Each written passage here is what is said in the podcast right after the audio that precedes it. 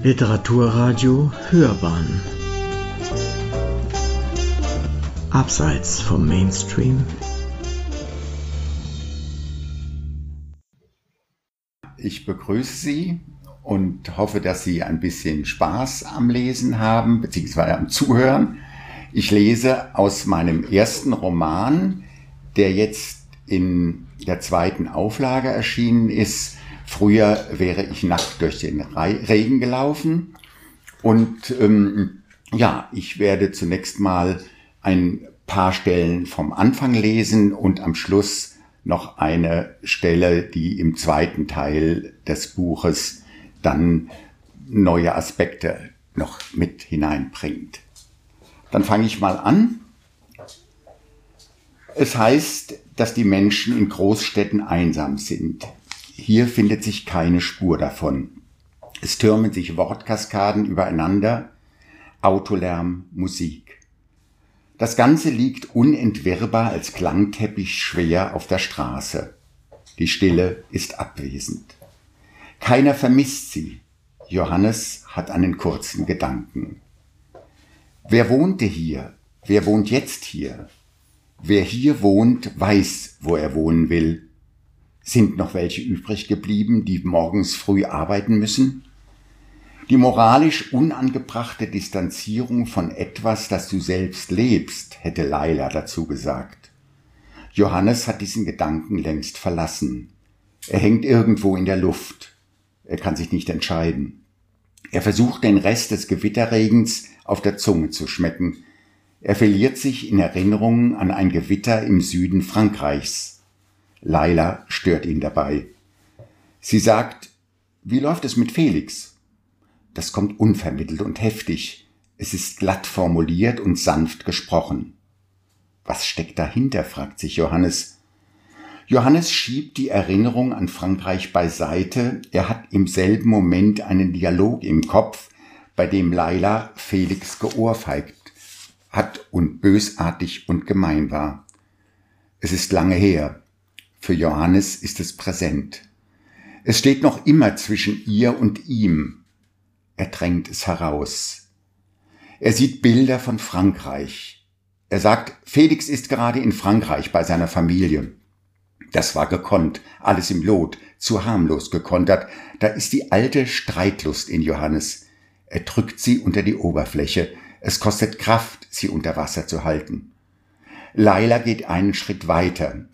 Ich wollte wissen, ob ihr noch zusammen seid. Es ist lange her, dass sie sich jeden Tag begegneten, dass Laila Anteil an ihrer beider Leben hatte, gezwungenermaßen. Weiß sie nichts mehr über sein Leben, verstellt sie sich? Er sagt, ja, sind wir. Laila möchte verbindlich sein, sie möchte Vergangenes ungeschehen sein lassen. Sie hat nachgedacht. Sie war eifersüchtig und wie auf ihren Vater auf Felix. Sie sagt, du hast Glück gehabt in deinem Alter. Da ist es wieder. So ist sie. So kann sie sein. Sie hat es noch nicht verarbeitet, denkt Johannes. Er will keine Auseinandersetzung, dafür ist er zu müde. Er wiegelt ab. Es ist noch heiß genug draußen. Er sagt, ja, darüber bin ich sehr froh.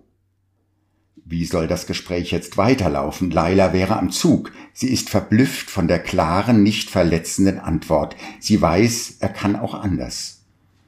Sie hat Interesse an ihm. Sie nimmt ihre alten Verletzungen in sich hinein. Sie will nicht kaputt machen, was sie gerade begonnen hat herzustellen.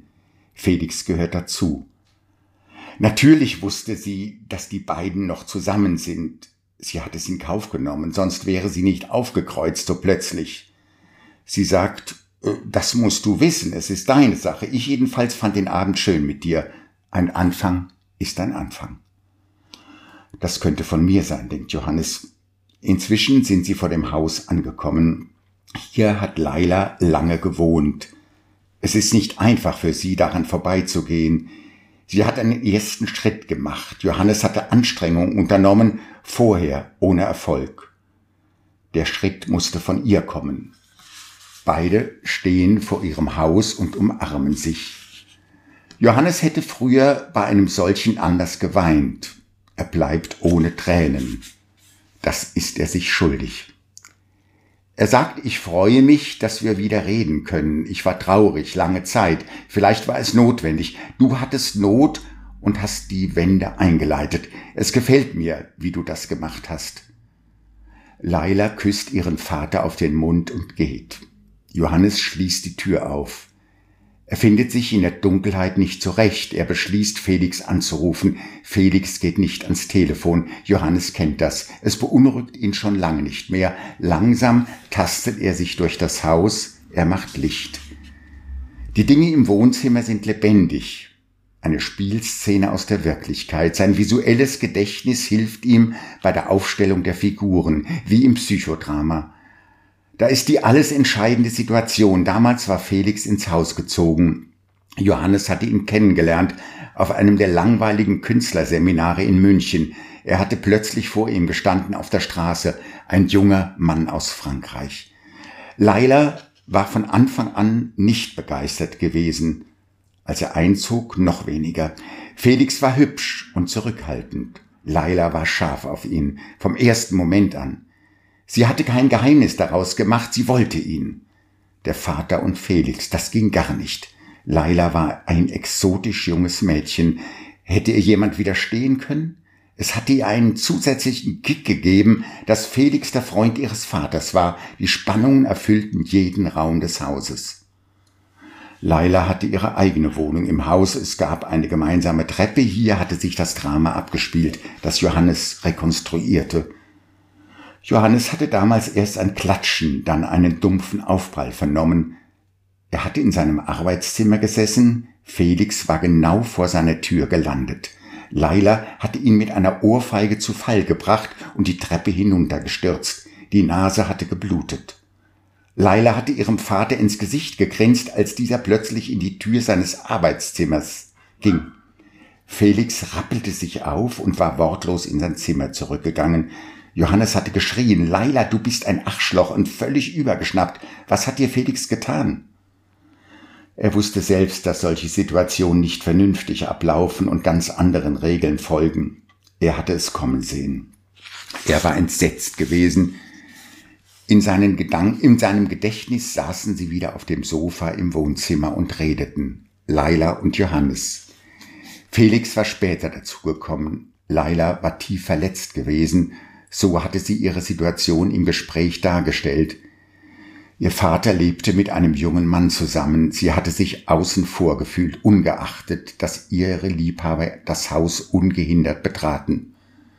Johannes hatte nach einer langen, schwierigen Diskussion klar und deutlich gesagt, dass sie sich eine eigene Wohnung suchen sollte. Er hatte diese Situation nicht fortsetzen wollen. Laila war kurzzeitig regelrecht ausgerastet. Sie hatte getobt mit Worten und Gesten gegen ihn, gegen die Wände. Sie hatte die Tür ins Schloss geschlagen und war erst spät nachts nach Hause gekommen. Johannes und Felix hielten den Atem an. Johannes hatte Angst gehabt, unbestimmte Angst. Felix war betroffen gewesen. Johannes war wütend, letztendlich verständnisvoll, das alte Problem. Johannes schiebt die Erinnerung weg. Er denkt an das Gewitter am Abend und empfindet Freude, dass Bewegung in sein Verhältnis zu Leila gekommen ist. Er hatte sich lange Monate Vorwürfe gemacht, dass er Leila überfordert hätte. Er beharrt auf seinem persönlichen Glück. Er ist rücksichtsvoll. Gleichzeitig will er nicht verzichten. Er nimmt seine Vaterrolle ernst. Für ihn geht das zusammen mit seiner Liebe zu Felix. Hätte er beiden gerecht werden können? Diese Frage stellte sich heute anders. Laila lebt ihr Leben. Nicht weit entfernt, aber weit genug entfernt. Jetzt schlägt sie eine Brücke. Er weiß, dass er sie gern betreten will. Würde sie halten? Ein erneuter Anruf bei Felix bleibt ergebnislos. Es ist Mitternacht. Er ist durch die Ereignisse der letzten Stunden aus seiner selbstgewählten Gedrücktheit aufgetaucht. Er streckt den Kopf aus dem Wasser, er schläft ein. Der Schlaf schenkt ihm Träume. Das Gewitter in Frankreich. Jetzt zieht es herauf. Er sitzt mit Anne und Leila im Käfig. Ein alter leerer VW-Bus mit Matratzen. Eine kleine Teeküche gibt es auch, auf einer Anhöhe mitten in hügeliger Landschaft, Weinberge, Felder ringsum, vereinzelt kleine Gehöfte. Der Himmel ist eine einzige schwarze Wolkendecke, undurchdringlich. In wenigen Minuten ist es passiert, der Himmel ist weg. Es entladen sich kraftvolle, grellhelle Blitze, Energien, von denen Johannes nur weiß, dass es sie gibt. Das Wasser stürzt in Kübeln auf den Bus herab. Er wankt bedrohlich. Es dröhnt sehr laut. Es schlägt und peitscht gegen das Glas der Frontscheibe. Es hebt den Bus vom Boden ab, reißendes Wasser von allen Seiten, immer wieder Blitze. Es leuchtet und kracht. Laila und Anne halten sich aneinander fest. Sie sind dreizehn. Johannes hält sie und sich fest in schaukelnden Blechgehäuse. Keine Sicht nach draußen, nur Erschütterung. Johannes beruhigt die Kinder. Er selbst ist in Aufruhr. Er hat Angst. Die letzten Jahre ziehen sich durch sein Gehirn. Ist das das Ende, was passiert? Ihm gefällt, ihm fällt der Faraday'sche Käfig ein aus dem Physikunterricht der zehnten Klasse. Er verstrickt sich in der Erinnerung. Er atmet durch. Die Erkenntnis stellt sich ein. Laut sagt er, uns kann nichts passieren. Leila guckt verstört. Anne weint. Warum bist du dir so sicher? Johannes erklärt mit fester Stimme das physikalische Prinzip. So stolz war er selten, wenn es um Naturwissenschaften ging, dass seine Stimme beruhigt, weiß er. Als Johannes sehr früh aufwacht, steckt ihm ein Rest des Traums noch im Mund. Er sagt es vor sich hin, das Zauberwort Faraday'scher Käfig. Es zergeht auf der Zunge. Er möchte es nicht zerbeißen, er muss lachen. Lernen ist nicht umsonst, denkt er, nicht immer, schiebt der Skeptiker nach. Er hat den Physikunterricht gehasst. Er hat Karikaturen der Lehrer und Mitschüler gezeichnet. Dann hat er sie wie, hat er sie wie zufällig liegen gelassen. Johannes steht auf. Es ist fast noch dunkel. Er ordnet die letzten Ereignisse des Abends und der Nacht. Eine gewisse Zufriedenheit hat ihn erfasst. Wenden sich die Dinge zum Guten? Ich bin gespannt, was Felix dazu sagen wird, murmelt er vor sich hin. Als er im Bad das Licht anknipst, verabschiedet sich die Glühbirne. Der Gedanke, den er hatte fortsetzen wollen, wird nicht zu Ende gedacht. Er widmet sich banalen Dingen. Er sollte mehr auf sich achten.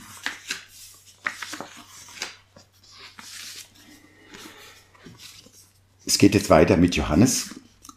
Er ist in seinem Viertel angekommen. Er macht Einkäufe. Fanatischer Öko ist er nicht, er wählt grün. Das hat etwas mit seiner Vergangenheit zu tun. In der Gegenwart sieht er die Dinge nicht mit der grünen Brille. Da ist ihm Überzeugung abhanden gekommen. Erfasst hat es viele, die Bequemlichkeit und der Wohlstand. Johannes steht an der Kasse bei Edeka. Frank grüßt von weitem. Er ist jetzt freier Grafiker hier im Viertel. Er hat sein eigenes Büro. Die Geschäfte laufen erklecklich, nicht alle können das von sich sagen. Er war als hoffnungsvoller junger Maler angetreten. Johannes fand seine Bilder sehr zärtlich. Er hat eins gekauft, zum Vorzugspreis. Der Markt war anderer Meinung. Frank ist nicht mehr unglücklich, am Anfang schon. Jetzt macht er Gebrauchsgrafik.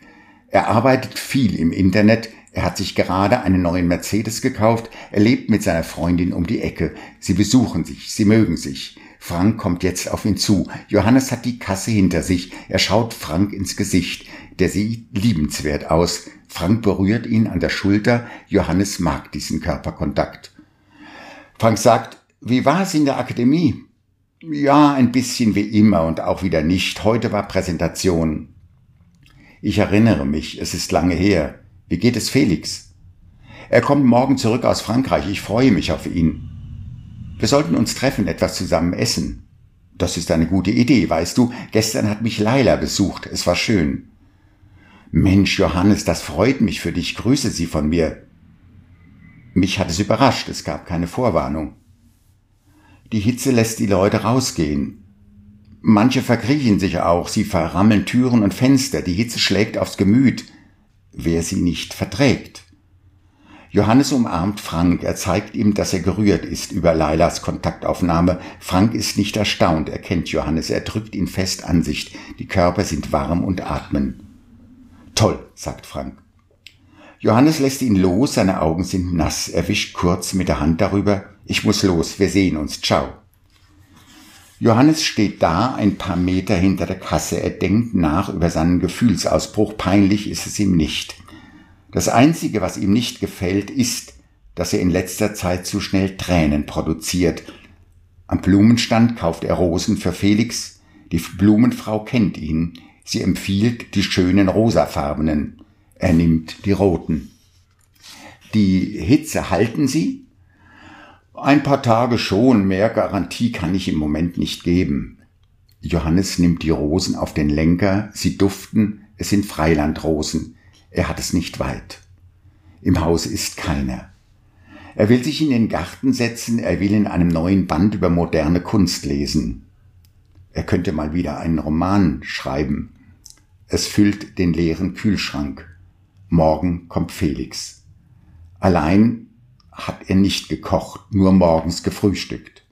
Morgen will er kochen oder sie gehen essen. Er kennt Felix Geschmack. Er ist in Erwartung. Er vermisst Felix, wie sehr er sich an ihn gewöhnt hat. Johannes kann sich nicht vorstellen, ohne ihn zu sein. Es gibt eine Vertrautheit, die bei der Berührung der Zehenspitzen beginnt. Sie setzt sich fort auf der zärtlich gestreichelten Körperhaut und dringt bis zum geöffneten Mund vor, der knallroten, angenehm schmeckenden Zunge von Felix. Er riecht Felix gern. Felix hat wenig Körpergeruch. Er riecht nach frischer Wäsche, manchmal nach Obst. Johannes sucht nach einer Bezeichnung für das, was er liebt. Felix riecht und schmeckt nach Felix. Kein anderer riecht so. Johannes hat immer weniger Lust, Fremdes zu kosten. Er sitzt jetzt im Garten, er hat Ordnung im Haus gemacht. Wenn er allein ist, liegen die Dinge verstreut. Felix mag das nicht. Felix hält eine selbstverständliche Ordnung. Sein Zimmer ist immer aufgeräumt. Er heftet ab, er findet wieder. Bei Johannes kann das dauern, bis er etwas Verlegtes wiedergefunden hat. Es gehört zu ihm, dass er sucht. Seit er eine Brille zum Lesen braucht, sucht er seine Brille. Er trägt die Lesebrille seit zwei Jahren. Er hat sie auf der Nase. Er sitzt im Schatten hinter dem Haus unter dem Pflaumenbaum. Die Pflaumen sind nicht reif. Bald sind Semesterferien. Noch zwei Wochen. Johannes muss sich mit den Beurteilungen ranhalten. Klausuren stehen aus. Er schlägt das Buch auf. Aufsätze zu Daniel Richter mit vielen Abbildungen. Er hat ihn in Berlin kennengelernt, ein interessanter Maler und Mann. Nach einer Stunde Lektüre schläft er ein. Die Hitze packt ihn im Genick, sie trägt ihn fort. Er liegt zwischen Bahngleisen, er blinzelt in den Himmel. Ausrangierte Züge stehen um ihn herum aus einer anderen Zeit. Schrottreif in einem anderen Land. Am Horizont taucht seine Gestalt auf. Er geht gezielt auf sie zu. Noch kennt er die Gestalt nicht. Sam steht vor ihm. Er kennt ihn gut. Sie waren zusammen vor Jahren. Er kommt aus dem Süden. Er drückt ihm die Hand, eine warme, liebliche Empfindung. Sam zeigt auf ein Bild, das er gemalt hat. Er trägt es auf dem Rücken. Auf dem Bild ist ein Zug verunglückt. Er ragt in die Ebene. Menschen liegen herum. Sie sind nicht tot. Verwundet. Ihre Gesichter sind auseinandergebrochen. Sam schenkt Johannes das Bild. Wortlos gibt er es ihm in die Hände. Johannes weiß nicht, was er tun soll. Er will es nicht. Es ist brutal und erschreckend. Sam geht. Johannes bleibt verloren zurück mit dem Bild in der Hand. Ein Klingelton mischt sich in den Traum. Johannes wacht auf, er erschrickt. Er wankt benommen zur Tür. Draußen steht Anselm. Johannes erkennt ihn nicht. Er sucht nach den Namen. Es ist Jahre her. Anselm war sein Schüler. Anselm, wo kommst du her? Was machst du? Johannes will vertuschen, dass er geschlafen und geträumt hat. Er will vortäuschen, dass er gearbeitet hat. Anselm durchschaut ihn. Habe ich dich geweckt? Johannes ist entwaffnet. Er kapituliert. Ich bin im Garten eingenickt, die Hitze. Anselm sagt, entschuldige, ich kam gerade vorbei und wollte Hallo sagen. So war das immer. Sie kamen und gingen, angemeldet oder unangemeldet, was tat das zur Sache? Er war selbst schuld daran, wenn er seine Studenten animierte. Wer ein Problem oder auch nur Lust dazu hat, kann zu mir kommen. Wir haben ein offenes Haus. Das ist Johannes Credo und sein Selbstverständnis. Er hat kein Recht, sich jetzt darüber zu beschweren. Komm mit in den Garten, ich mache Kaffee. Hast du überhaupt Zeit? Das macht nichts. Du bist da und ich freue mich. Zeit ist ein relativer Begriff. Ich nehme sie mir, du kennst das. Wo kämen wir hin, wenn wir uns zum Sklaven der Zeit machten? Wir sind doch freie Menschen, die über ihre Zeit zu jeder Zeit selbst entscheiden können. Johannes ist in seinem Element, etwas naiv, etwas großsprecherisch, das weiß er selbst. Er hat einen großen Zeitumfang erhalten, er darf und kann ihn nutzen, das tut er. Anselm folgt ihm selbstverständlich, er kennt sich aus, er hat viele Stunden und Tage hier verbracht, in Gesprächen, bei Festen, bei Seminaren im Haus. Es hat sich verändert. Ich lebe in Paris. Johannes ist erstaunt. Das ist großartig. Was machst du da? Bist du freier Maler geworden und schläfst unter der Brücke? frotzelt er. Anselm muss lachen. Ich war immer ein Luxusmensch. Johannes hat die Milch aufgesetzt. Das Wasser läuft bereits durch die Maschine. Johannes nickt. Anselm setzt seine Erklärung fort. Ich bin Kunstmaler. Ich arbeite im Atelier auf dem Montmartre. Es geht mir gut. Ich bekomme recht interessante Aufträge, vom Porträt bis zum Schattenriss, manchmal auch Landschaften oder Stadtansichten. Ich weiß, dass es dir nicht gefallen würde. Mit der kritischen Kunst wäre ich jetzt bettelarm. Ich will leben und natürlich auch malen. Da macht man Kompromisse. Johannes ist vor den Kopf gestoßen, der begabte Anselm. Er zeigt es nicht, er fängt sich ab. Er sagt, erstaunt bin ich. Anselm spürt die Enttäuschung. Er ist dabei, die Kaffeetassen aus dem Schrank zu nehmen. Er trägt sie in den Garten. Er platziert sie behende auf dem kleinen Gartentisch. Es ging nicht anders. Ich habe mich daran gewöhnt. Die Amerikaner sind meine besten Kunden. Danach kommen die Deutschen. Johannes ist über den Schock hinweg. Er hat schon viele erlebt in den Jahren. Die Kunst ist eine Hure, die sich verdingen muss, um zu überleben, denkt er. Er sagt, wenn es dir dabei gut geht, freut es mich. Ich habe Ideale, um sie über Bord zu werten. Sie trinken Milchkaffee und plaudern. Alte Zeiten werden aus den Abgründen ihrer Gedächtnisse hervorgeholt. Das Leben ist weitergegangen. Es hat sie beide so lange nicht mehr zusammengeführt. Es ist schön, dass es jetzt wieder passiert. Sie sind sich nicht fremd geworden. Da ist eine enge Verbindung aus Körper und Geist. Anselm hatte viel mit der kleinen Leila unternommen, ein Bild hatte er von ihr gemalt. Es müsste noch bei Leila hängen. Sie hatten sich gegen ihn verbündet. Er hatte das nie übel genommen. Es war hilfreich gewesen für alle. Anselm ist 35, er lebt allein. Einer Frau hat er ein Kind gemacht, der Kontakt ist abgebrochen, er darf das Kind nicht sehen, er leidet darunter.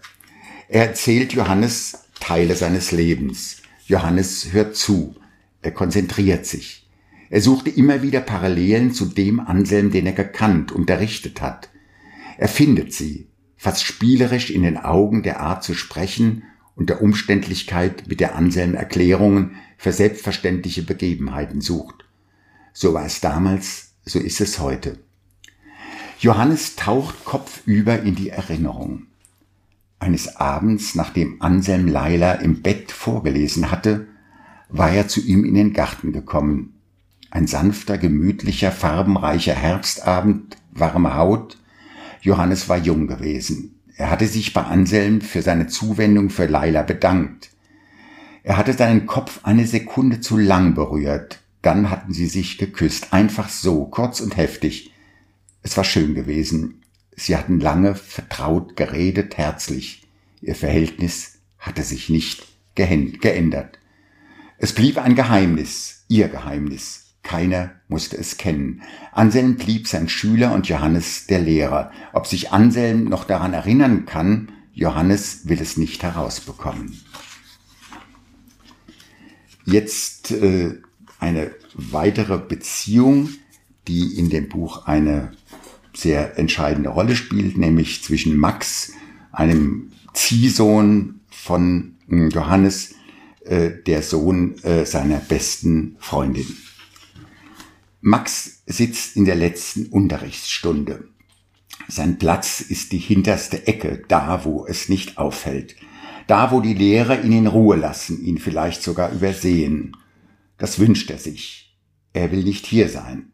Damit es nicht noch mehr Ärger gibt zu Hause, deshalb sitzt er hier.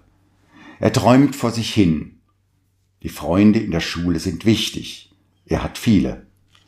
Petra hat ihm von ihrem Gespräch mit Johannes erzählt. Sie ist ehrlich gewesen. Er denkt, dieser Johannes, schwul ist er. Er ist kein Moralapostel, das gefällt mir. Petra hat davon gesprochen, dass Johannes ihn anrufen wolle. Max wartet darauf. Er findet es eigenartig, dass er auf den Anruf wartet. Warum findet er Johannes cool? Er kennt ihn lange. Es hat eine schwierige Zeit gegeben. Laila ist Jahre älter als er. Wenn sie in ihrer Kindheit zusammen waren, war Max eifersüchtig gewesen. Er erinnert sich, er hatte bei Johannes auf dem Schoß gesessen. Johannes hatte ihn über etwas hinweggetröstet. Johannes war zärtlich zu ihm, nie zudringlich. Klassenkameraden behaupten von den Schwulen, dass sie übergriffig sind. Petra hatte ihm früh erzählt, dass Johannes Männer lieben würde. Für Max ist das völlig normal. Erst im Verlauf der Schule änderte sich das. Die Phase dauerte nicht lange. Ein Mitschüler hat sich vor kurzem in der Klasse geoutet. Max fand das cool, mutig. Er hat viel Getuschel gehört, vorher und nachher. Max hat gesagt, Frederik, das ist okay. Es war okay. Max ist beliebt bei seiner Klasse, er ist ein schräger Vogel, für die Lehrer ist er ein Problemfall, ein Produkt antiautoritärer Erziehung. Das ist lange out, sagen die anderen. Seine Mutter ist anderer Meinung, sie bereut es in Situationen manchmal. Wenige Minuten bis zur Pause. Studienrat Diefenbach ruft Max auf. Er reißt ihn aus der Vergangenheit. Max war gerade beim Drachensteigen mit Johannes. Da war er acht gewesen. Der Wind hatte den Drachen erfasst, eine starke Böe. Die Leine war gerissen. Dann war er himmelwärts entschwunden. Er war einfach davongeflogen, weit hinauf der Sonne entgegen. Schön anzusehen, ein Bild für einen Film. Max hatte geweint. Es war ein selbstgebauter Drachen gewesen mit Hingabe, Johannes hatte ihn in den Arm genommen, sie hatten zusammen in zwei Tagen einen neuen Drachen gebastelt, leuchtend schön. Er war bemalt von Johannes und ihm auf beiden Seiten. Am Ufer des Flusses hatte er ihn zum ersten Mal steigen lassen. Er war bewundert worden. Der Drachen war einsame Spitze. Max war stolz. Das ist sein Verhältnis zu Johannes. Johannes ist ein enger politischer, persönlicher Freund seiner Mutter. Andere Politfreunde kann er nicht ausstehen. Sie reden, sie nehmen sich wichtig. Und jetzt noch eine Stelle, die im hinteren Teil des Buches steht. Und da geht es um Petra, die Mutter von Max. Als Petra die Supermarkttür öffnet, empfängt sie kalte Luft. Ihr ist heiß. Sie läuft auf Philipp zu, als hätte sie nie etwas anderes getan. Philipp ist höflich. Oh, Entschuldigung, da habe ich jetzt ein bisschen zu spät eingesetzt, dann wird es nicht sinnvoll. Petra wartet auf Max. Nach der Arbeit ist sie einkaufen gegangen. Sie will unter Menschen sein. Das Alleinsein fällt ihr schwer. Sie ist seit Jahren mh, hm, allein. Seit Albert nicht mehr im Haus ist, ändert sich ihre Wahrnehmung. Sie kann es nicht verstehen. Die Befreiung lässt auf sich warten. Sie befindet sich im freien Fall. Sie will ankommen. Wo und bei wem ist offen. Zur gleichen Zeit, als Albert gegangen ist, hat Max eine Freundin gefunden. Beides ist Anlass zur Freude. Warum freut sie sich nicht? Sie hätte nicht gedacht, dass ein Mensch einsam sein kann. Sie ist es nicht. Sie hat das Gefühl, sie identifiziert sich mit der Rolle einer einsamen, geschiedenen Frau. Sie hat es gewollt. Die Rolle gefällt ihr nicht, die Gewohnheiten geben ihr Halt, sie hatte die Rituale gehasst, sie fehlen ihr. Im Supermarkt ist es voll zu dieser Zeit. Junge Männer nimmt sie wahr, sie schaut sich um, sie schaut sich Menschen an. Die jungen Männer erwidern ihre Blicke, irritiert sind sie. Hat ihr Blick etwas Forderndes? Will sie sich als Eroberin, Eroberin gefallen? Sie sucht nach Dingen, die Max gefallen. Sie überlegt, was er gerne isst. In ihrer Einsamkeit überkommt sie die Spiellust. Sie kokettiert, sie probiert sich aus, sie will Wirkung erzielen. Gleichzeitig schämt sie sich. Sie hatte früher harte Worte für Frauen, die sich prostituierten. So empfand sie es. Sie tut es selbst, sie spürt Freude daran, peinlich ist es. Der Erfolg versöhnt sie. Sie ist 40. Sie ist eine schöne Frau. Wenn sie einen Schritt weiter ginge, so könnte sich verabreden. Warum tut sie das nicht? Sie liebt Sex. Ihre Hemmschwelle liegt hoch. Sie ist eine bürgerliche Frau. Kann sie sich vorstellen, einfach Sex zu wollen? Warum lehnt sie es ab? Vielleicht ergibt sich daraus mehr. Das, was sie sucht, liegt nicht auf der Straße. Es steht nicht an den Ecken herum. Sie sitzt nicht in der Eckkneipe. Hätte sie von Max und Susannes Ausflug gewusst, sie wäre anderer Meinung gewesen. Sie sucht nach Wasabi-Erbsen. Max mag sie gerne. Sie sind salzig herzhaft. Ein Zwanzigjähriger schaut sie an. Sie hat ihn nicht bemerkt. Er schaut direkt auf ihren Hintern, als sie sich nach den Erbsen bückt. Sie spürt den Blick durch die Hose. Petra genießt den jungen Blick. Sie fühlt sich nicht zugehörig, sie ist erregt. Der junge Mann ist keck. Ungeniert lässt er seine Augen schweifen. Sie streicheln ihren Körper. Das ist lange nicht geschehen. Sie lässt es zu. Sie zeigt sich offen, dass sie angesprochen wird. Hallo, wohnst du im Viertel? Petra ist das nicht gewohnt, erschrocken ist sie nicht, sie lacht in die Offenheit dieses jungen Gesichts hinein, sie nimmt die Freude an, sie wird beachtet, sie ist eine Frau. Ja, ich lebe hier seit Jahren, es gefällt mir hier. Der junge Mann bucht das Gefallen für sich, er kann einen Schritt weitergehen. Ich bin Philipp, wie heißt du? Petra überlegt nicht. Petra. Sie weiß nicht, was sie sagen soll, ihre Aufregung ist spürbar. Philipp ist nicht verlegen. Hast du Zeit auf einen Kaffee? Petra schluckt die Erwähnung von Max weg, der auf sie wartet. Es liegt ihr auf der Zunge. Sie spricht es nicht aus. Hat Margarete nicht gesagt, sie sei, sie sei an der Reihe? Hat Max nicht eine eigene Freundin? Sie selbst ist einsam. Sie gönnt sich den Flirt. Seit langem ist sie offen dafür. Warum nicht? Niemand erwartet sie. Max lässt sicher noch auf sich warten. Er ist kein Kind. Ist Philipp nicht zu jung? Könnte er ihr Sohn sein? Petra lässt die Zweifel nicht zu. Sie will das Rendezvous. Ich muss noch einige Sachen kaufen. Treffen wir uns vor der Tür. Petra ist aktiv geworden. Sie kennt sich nicht wieder. Sie zeigt Mut. Philipp sagt, ich warte draußen auf dich. Petras Herz klopft rhythmisch, ein schneller Rhythmus ist es ein gutes Gefühl. Sie hat kein schlechtes Gewissen, sie freut sich, sie ist neugierig. Was will Philipp von ihr? Hält er sie für jünger, als sie ist? Das ist schmeichelhaft, denkt Petra. Sie legt den Einkauf auf, den, auf das Kassenband. Sie schaut nach draußen. Dort steht Philipp, ihre Eroberung. Er raucht, er wartet auf sie. Es ist passiert. Als Petra die Supermarkttür öffnet, empfängt sie kalte Luft. Ihr ist heiß. Sie läuft auf Philipp zu, als hätte sie nie etwas anderes getan. Philipp ist höflich, er nimmt ihr den Einkauf ab. Petra läuft an seiner Seite. Ihre Gedanken vollführen Kapriolen. Ihr Selbstbewusstsein wächst über ihre Größe hinaus. Sie fühlt die Kraft, Berge zu versetzen. Zwei Ecken weiter ist ein kleines Café. Wenn Freundinnen sie sehen, wäre es nicht ungewöhnlich. Sie hat einen Sohn. Petra überlegt. Der junge Mann ist kein Kind. Es ist egal. Sollen alle sich den Mäuler zerreißen, sie selbst will ihn genießen, seine Gegenwart, seinen Geruch, sein Gespräch, ihre Aufmerksamkeit, die er ihr schenkt. Philipp sagt, ich würde gerne mit dir schlafen. Kannst du dir das vorstellen?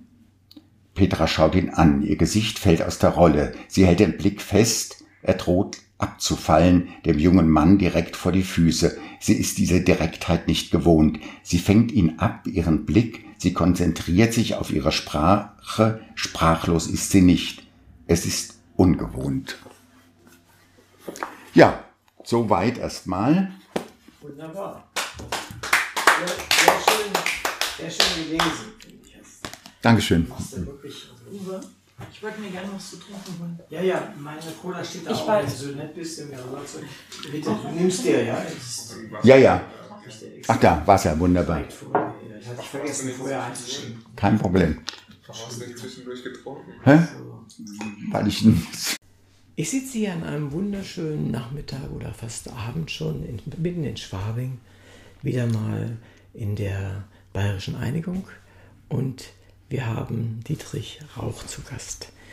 Wer Dietrich Rauch ist, das werden wir noch im Gespräch hoffentlich herausfinden. Das Buch, über, über das wir reden wollen, ist äh, hat den Titel Früher wäre ich nackt durch den Regen gelaufen. Das ist ein ungewöhnlicher Titel, wie ich finde.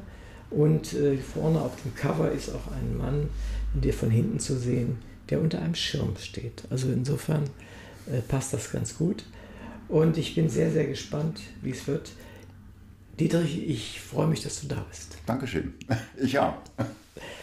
Ja, du hast ja einen weiten Weg. Ne? Du kommst ja eigentlich aus Berlin. Richtig, Und ja. hast jetzt Freunde besucht in Frankfurt, glaube ich, und Genau. hier in München. Und jetzt sind wir vier Tage in München. Ich habe mal sechs äh, Jahre hier in München studiert. Ah, super. Aber das ist sehr lange her. Super. äh, ich komme mal, also es ist folgendes, folgendes Problem, was ich mit dir habe. Normalerweise habe ich einen Zettel und da steht so ein bisschen Biografisches drauf und was sonst noch gemacht ist. Ich habe von dir im Netz fast nichts gefunden. Also da ist nur eine Biografie, die den Namen verdient, zu finden. Wie kommt das? keine Ahnung, die Verlage haben das offensichtlich gemacht, beziehungsweise äh, ich war ja ursprünglich beim Größenwahn Verlag mit der ersten Auflage dieses Buches und ja, war da insofern ein bisschen enttäuscht, weil dieser Verlag einfach wenig gemacht hat. Und jetzt ist das Buch, was ein Glück, äh, in der zweiten Auflage eben im Main Verlag erschienen. Und äh, ja, ich dachte, die hätten eine ganze Menge in der Biografie, aber das weiß ich nicht. Ich hatte früher eine Website, die hatte ich aber eingestellt, weil die erste Auflage des Buches jetzt schon fünf Jahre her ist. Und von daher äh, habe ich da jetzt auch nichts weiter an dieser Webseite gemacht, beziehungsweise die erstmal ausgesetzt. Ich hoffe, dass ich sie auch wieder jetzt mit den neuen Büchern aktivieren kann. Weil die sagen, im Augenblick ist sie ja nicht da. Ja, genau Da, so da gucke ich natürlich immer Ja, ja drauf. klar, das sind die klar, besten Informationen. Aber wir kommen noch drauf zurück, wer du bist vielleicht. Zum Buch selbst. Ich habe, als ich anfing, das zu lesen, oder ich will die kurze, eine kurze Geschichte da drumherum erzählen. Ich kenne ja den, den Wolfram Alster und wir haben darüber gesprochen. Er hat gesagt, ja, was kann ich denn für dich tun im Sinne von Content oder sowas. Ich brauche ja immer Content irgendwie. Und dann habe ich gesagt, ja, ich äh, schick mir doch mal ein paar Leute oder sag denen Bescheid, die in München und Umgebung leben. Dadurch, dass wir keine Reisekosten zahlen können und nichts, bin ich darauf angewiesen, zumindest bei Klar. diesen Face-to-Face-Geschichten. So, und dann hat er mir mal eben eine Kiste geschickt mit, ich glaube, 30 Büchern. So. Es gibt ja viele. Ich hatte, genau. ihm dann, ich hatte ihm dann auch eine Liste gegeben von Terminen, die man vielleicht benutzen könnte. Und er hat sie mir zurückgeschickt, vollständig belegt. also mit anderen Worten, da habe ich gedacht, nee, also das, das kriege ich ja nicht geregelt. Äh, Und dann bist du an der Stelle ein- einer der wenigen, die in Häkchen übrig geblieben sind und dann noch hierher kommen, weil du, bin ja gar nicht auf die Idee gekommen, dass du kommst, weil ich las dann Berlin, dachte, naja, vielleicht machen wir das über, über Zoom oder so. Ne? Mache ich auch solche Sachen über Zoom. Aber dann bist du hier und das freut mich sehr. Und du bist also quasi dann doch der Zweite aus dem Pool von, vom Main Verlag. Ja? Gut. Und, Freu ich äh, mich. Und das ist, das ist eigentlich ganz schön. Und ich glaube, der brennt auch für seine Verlage. Ja, also das kann man nicht äh, anders sagen. Er kümmert sich sehr um seine Autoren und Autorinnen und äh, ja, hat immer ein persönliches Wort auch und ich hoffe, dass ich da zumindest mit diesem Buch jetzt gut aufgehoben bin. Ich habe vorhin gesehen, äh, das äh, war ich etwas irritiert, das mit dem gleichen äh, Titel, aber ein, anderen, anderes Cover. Schon 2015, glaube ich, war es Ja, das ist erschienen. die erste Auflage. Und das gewesen. war immer irgendwie in Gang, dass es die erste Auflage war. Und da war ich etwas irritiert, warum macht er sowas? Lief das Ding nicht? Oder, oder? Doch, das Ding äh, oder das Buch lief gut, ist alles verkauft. Aber ähm, ja, der Verlag hat äh, dann äh, verkauft, beziehungsweise ich glaube, der äh, Verleger ist krank geworden und hat den Verlag dann abgegeben. Und in diesem Kontext der, der Abgabe des Verlages ist offensichtlich der Wolfram darauf aufmerksam geworden, hatte das vorher wohl schon gelesen und hat gesagt, er will ja gerne eine zweite Auflage machen. Und dann haben wir im Juni, am 11. Juni ist dann das zweite Buch rausgekommen, also beziehungsweise die zweite Auflage als Paperback. Das erste war eine gebundene Auflage ja, okay. und die auch, das war natürlich auch ein bisschen problematisch. Äh, Das war anders abgesprochen, aber wie das manchmal ist, die ist äh, sehr teuer gewesen, war eine gebundene Auflage und äh, hat immerhin 25 Euro gekostet. Ja, ja. Und das ist ja für einen No-Name-Autor, wie ich damals war, ist natürlich viel Geld. Ja. Wir hatten ja vorhin schon im Vorgespräch ganz kurz darüber gesprochen, dass es auch schwierig ist, bei den Verlagen unterzukommen. Und das liegt gar nicht so sehr daran, wie gut das Buch ist, sondern das sind die Vermarktungsmöglichkeiten. Natürlich, das ist das große Problem. Und beim höheren Lebensalter äh, ist es schwierig unterzubringen, weil die Verlage möchten natürlich in einen etwas long-lastigen äh, Bereich investieren. Das ist halt ein bisschen schwierig in richtig, unserem ja. Alter. Ja. Aber ich finde, umso schöner ist es, dass es äh, doch so ein schönes Buch geworden ist. Als ich anfing es zu lesen, die ersten zwei Seiten, habe ich gedacht, mein Gott, hat er eigentlich keinen Lektor gehabt. Nicht, weil so viele Fehler drin sind, das überhaupt nicht. Aber die Art, wie du schreibst, ist sehr ungewöhnlich. Es sind fast nur kurze Hauptsätze. Am Anfang hat mich das genervt ohne Ende, weil ich das gar nicht gewohnt bin.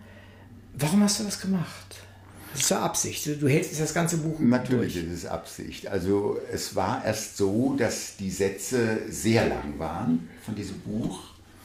Und dann habe ich für mich gemerkt, dass ich das mal ganz anders machen will und es auch für dieses Sujet, diese Beziehungsgeschichten, um die es da geht, ein anderer Stil vielleicht äh, sehr viel zielführender und besser ist und habe dann eigentlich immer mehr abgespeckt, auch äh, bezüglich der mh, einzelnen Sätze und der Füllwörter, bin also sozusagen fast auf Null gegangen, um dann eben wirklich nur die wesentlichen Dinge auszudrücken. Das war meine Absicht dabei und das habe ich versucht natürlich durch das ganze Buch durchzuhalten. Ja. Ja, das ist sicherlich nicht einfach, weil wenn man erzählt, dann erzählt man immer um, Ja, das umschweifender. ist der Punkt, und, ja. letztendlich machst du das ja auch. Es ist ja nicht so, dass äh, die, die, die nur, nur immer äh, das, was gerade passiert, geschildert wird. Nein, nein, Sondern du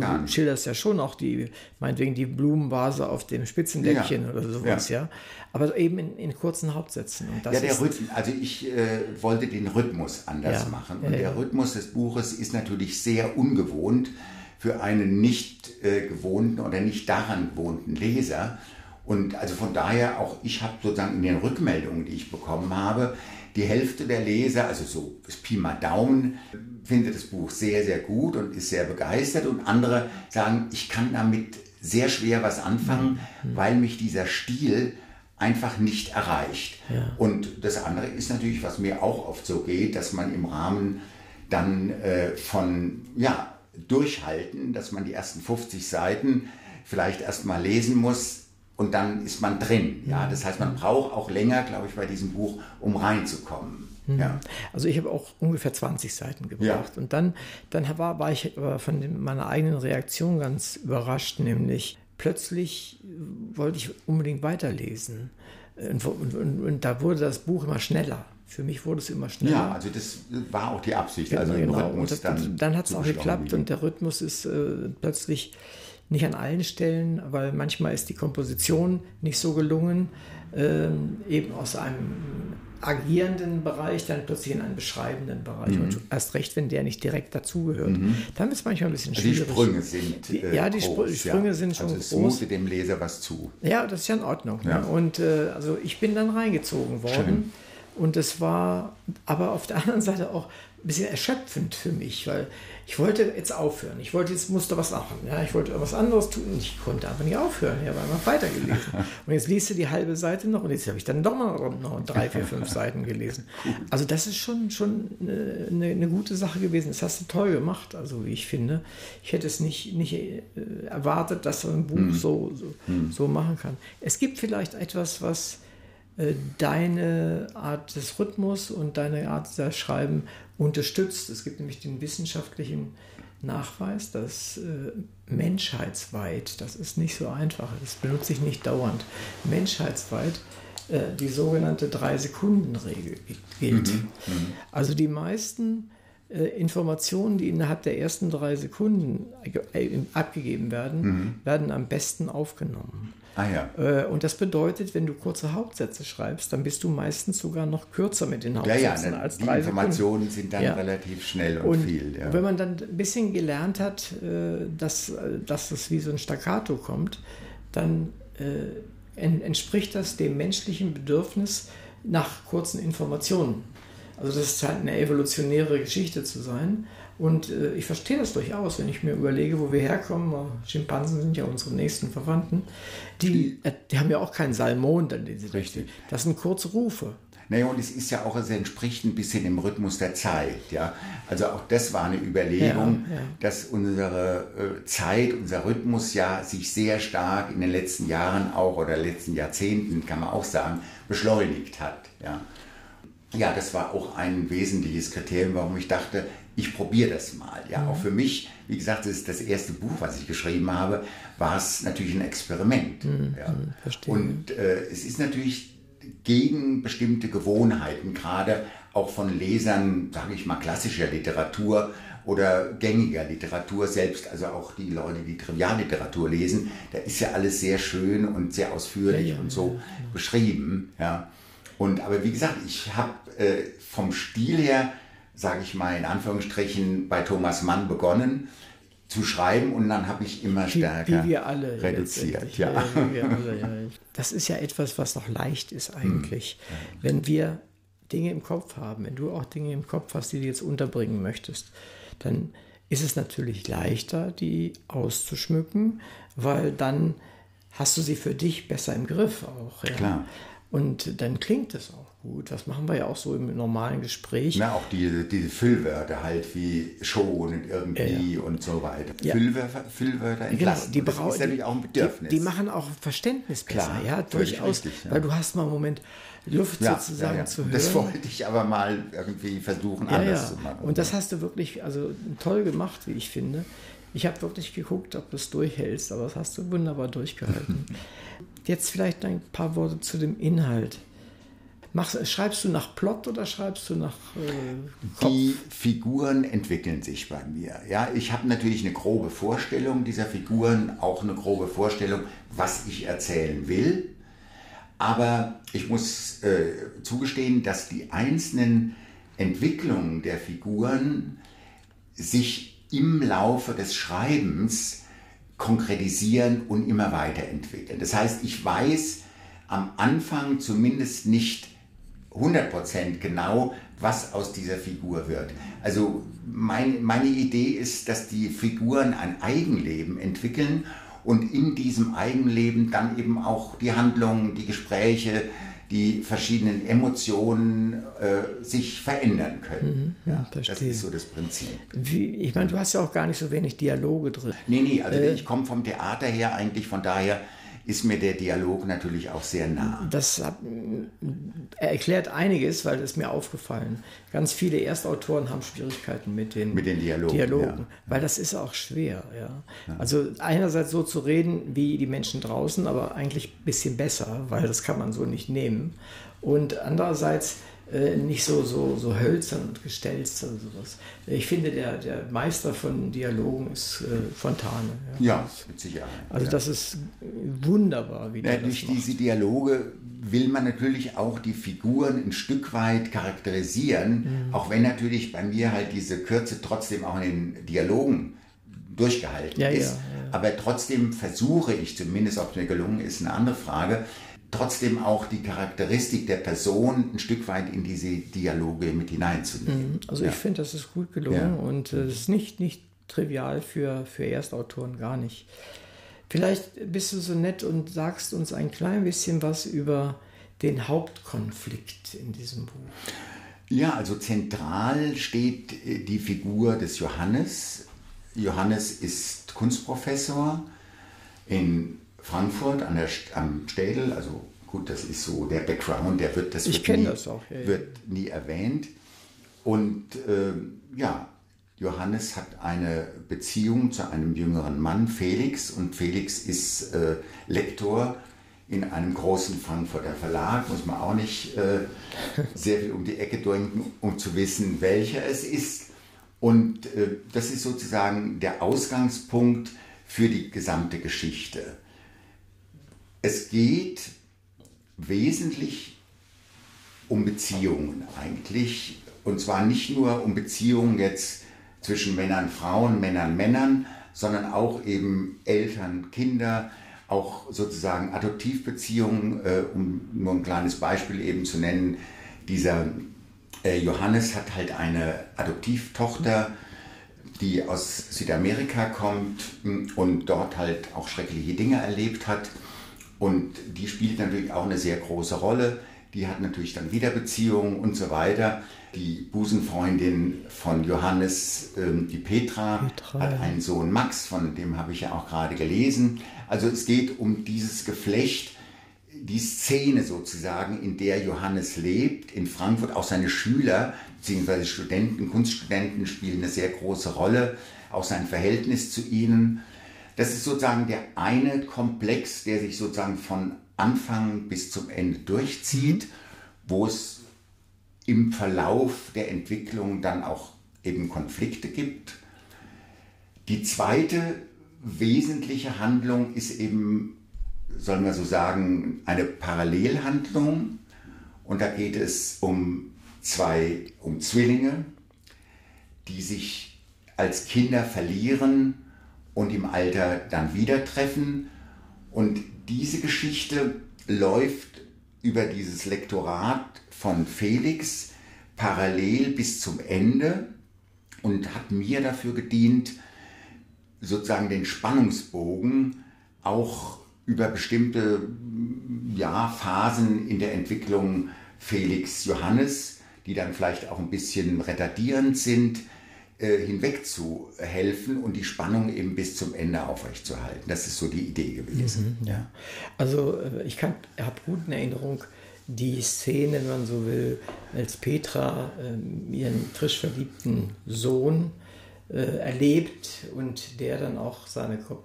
Das ist ja der Vorteil, weil du natürlich der allwissende Erzähler bist. Das du kannst in jeden Kopf gucken. richtig, Und, ja. das tust du auch, was sehr erfrischend ist, wie ich finde. Äh, das kann ja auch sehr nervig sein. Ne? Klar, aber, das kann, aber das ist, ist, gar, ist, es, ist, es gar es nicht. nervig, Ist es gar nicht. Man hat tatsächlich das Gefühl, dass es authentisch ist. Gerade wie du schilderst, wie der, ich habe den Namen jetzt nicht parat von dem Sohn von Petra, Max. Max, Max, ja genau, äh, da wie der Max verliebt ist und wie er dabei sich fühlt und so. Das hast du ganz toll geschrieben, wie ich finde. Und das, die Rolle von Petra an der Stelle äh, fand ich irgendwie sehr überraschend. Äh, sind, sind moderne Mütter so? Äh, Ich weiß nicht, ob moderne Mütter so sind. Ich kenne aber solche Mütter. Und natürlich stehen auch hinter den Figuren, äh, auch hinter Petra, stehen natürlich auch eigene Lebenserfahrungen und Menschen, die ich in meinem Leben kennengelernt habe. Also das Buch ist Fiktion, ganz klar.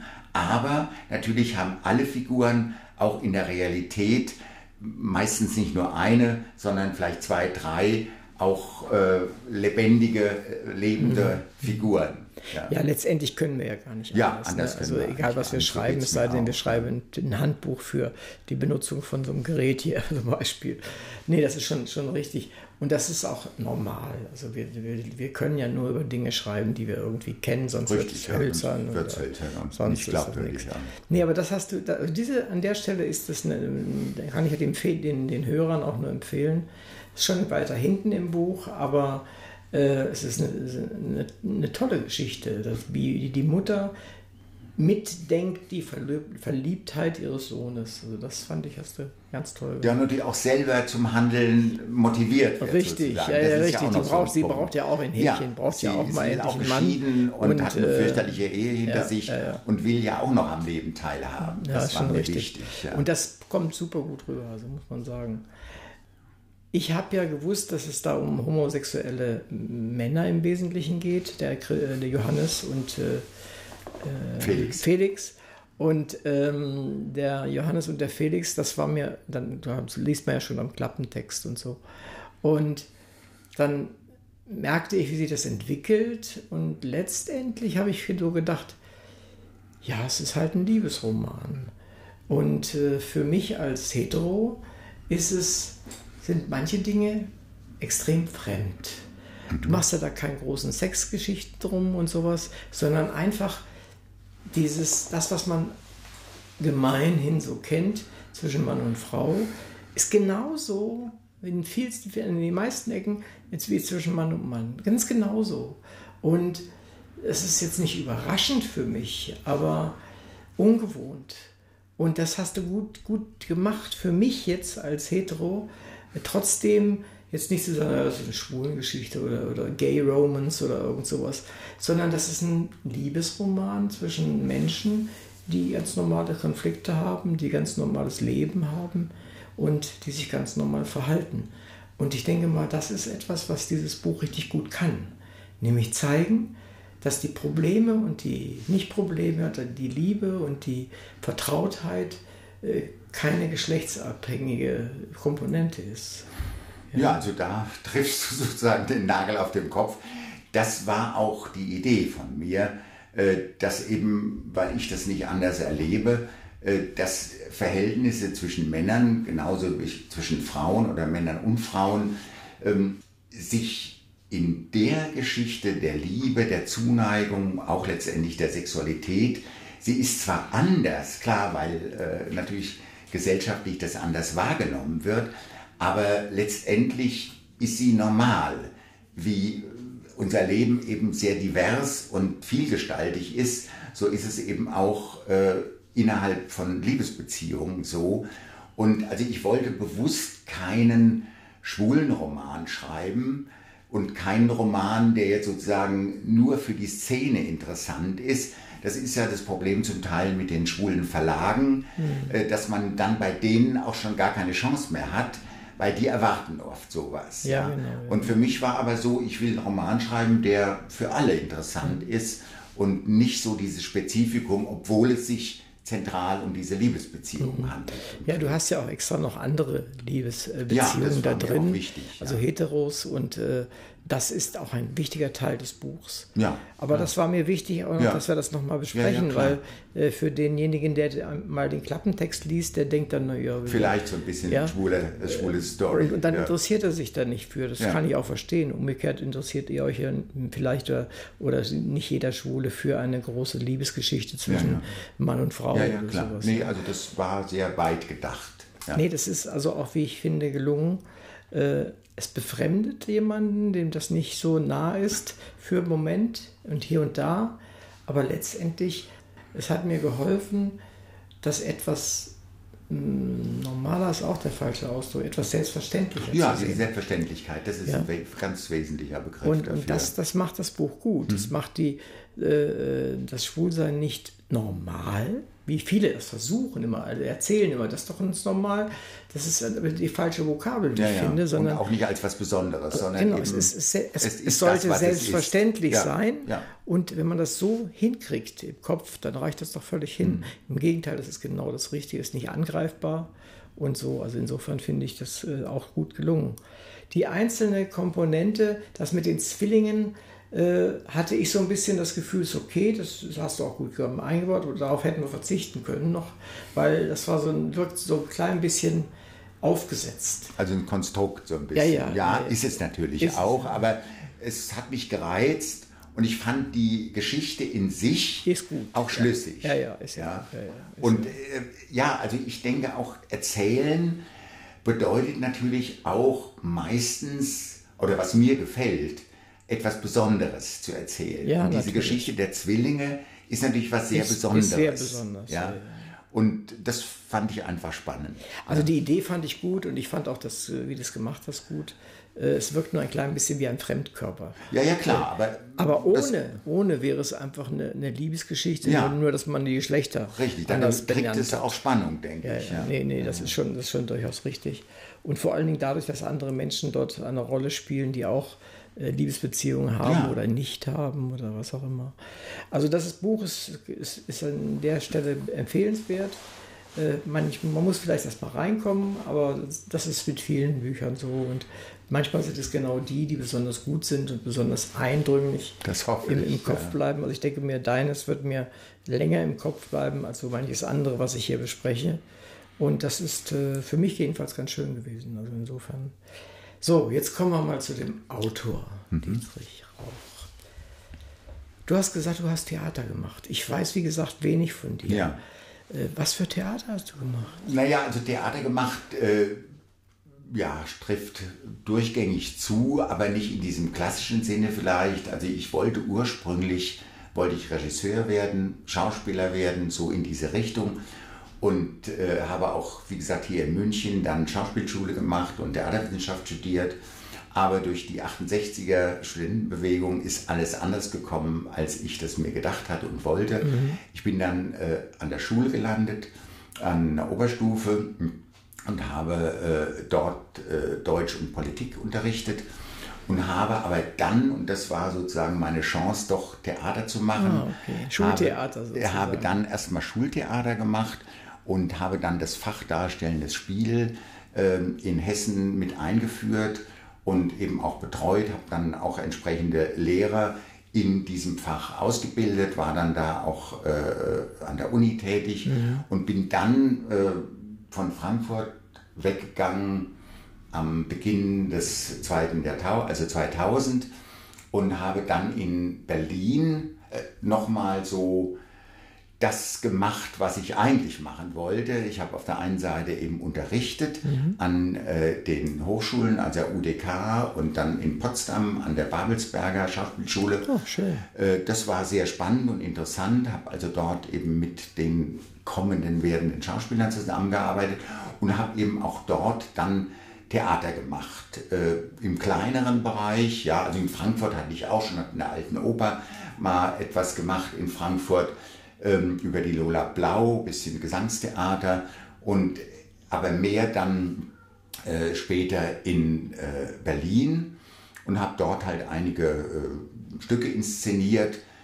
Einmal mit den Studenten, aber eben auch mit schon Profis. Und ja, das ist insofern dann nochmal in der zweiten Hälfte meines Lebens äh, dann nochmal das, was ich eigentlich, Eigentlich, ja. gerne gemacht hätte. Ich wollte nie Lehrer werden. Hm, aber dadurch, dass die Zeiten eben anders waren, Ja. hieß es damals also entweder Betriebsarbeit, ich war in so einer Gruppe äh, und habe dann ein Jahr auch bei Opel gearbeitet, äh, im Betrieb, richtig Mhm. am Motorenband. Und im Grunde, um dort mit einigermaßen gutem Gewissen rauszukommen, bin ich dann sozusagen den Gang durch die Institutionen gegangen und Lehrer geworden. Ja. Mhm. Das war etwas, was im Sozialisationssektor sozusagen möglich war äh, ohne das Gesicht zu verlieren. Dadurch ist mein Leben ein bisschen anders verlaufen, aber ich habe das dann auch sehr gerne gemacht. Ja, äh, ich habe im- immer die Erfahrung gemacht, es nutzt nichts, nur etwas zu wollen und etwas zu können, sondern die Gelegenheit muss da sein. Und wenn es die nicht gibt, dann, also ich kann mich an Zeiten erinnern, da war es nicht möglich, dass die fertig studierten Lehrer Lehrer Lehrer werden konnten, natürlich, ja, klar. Es war ein Riesentheater Ja, ja. und da waren ganz viele arbeitslos und Die dann ganz auch was anderes machen mussten. ja, ja, die sind dann, weiß ich, die waren nicht alle Taxifahrer, aber äh, die mussten was ganz anderes Ja. machen. Naja, und äh, geschrieben habe ich schon immer gerne, aber hatte eigentlich keine Zeit dazu. Das heißt, ich habe kurze Sachen geschrieben, ich habe auch Sachen geschrieben, die dann biografisch äh, eine Rolle für mich gespielt haben. Ich war auch zwei Jahre in Südamerika und habe, also da gibt es natürlich auch wieder eine Parallele zu diesem Buch. Äh, habe dort ein Straßenkind kennengelernt, äh, der dann mein Sohn geworden ist und der dann mit uns in Frankfurt zusammengelebt hat Ah, äh, und sich da auch sehr gut entwickelt hat. Und ähm, ja, und dann habe ich eigentlich das Schreiben in diesem ernsthaften Sinne erst so ab 63 begonnen, nämlich dem Zeitpunkt, wo ich dann äh, pensioniert war und dann insofern mein Auskommen hatte. Und dann konnte ich mit dem Schreiben anfangen. Ja, es gibt ja nichts Besseres als diese Zeit, die man hat nach, nach dem Beruf Ja, ja. und die möglichst lange dauern sollte. Genau. Und äh, in der man wirklich machen kann, was man will und die Dinge erfüllen kann, die immer schon anlagen oder Ja, ja. die einem immer auf, auf der Seele lagen. Äh, wo war in, in, in Südamerika warst du? Äh, Ich bin eigentlich durch ganz Südamerika gereist, von, von Nordamerika über äh, Mexiko, eben durch ganz Mittelamerika durch und dann äh, in Südamerika.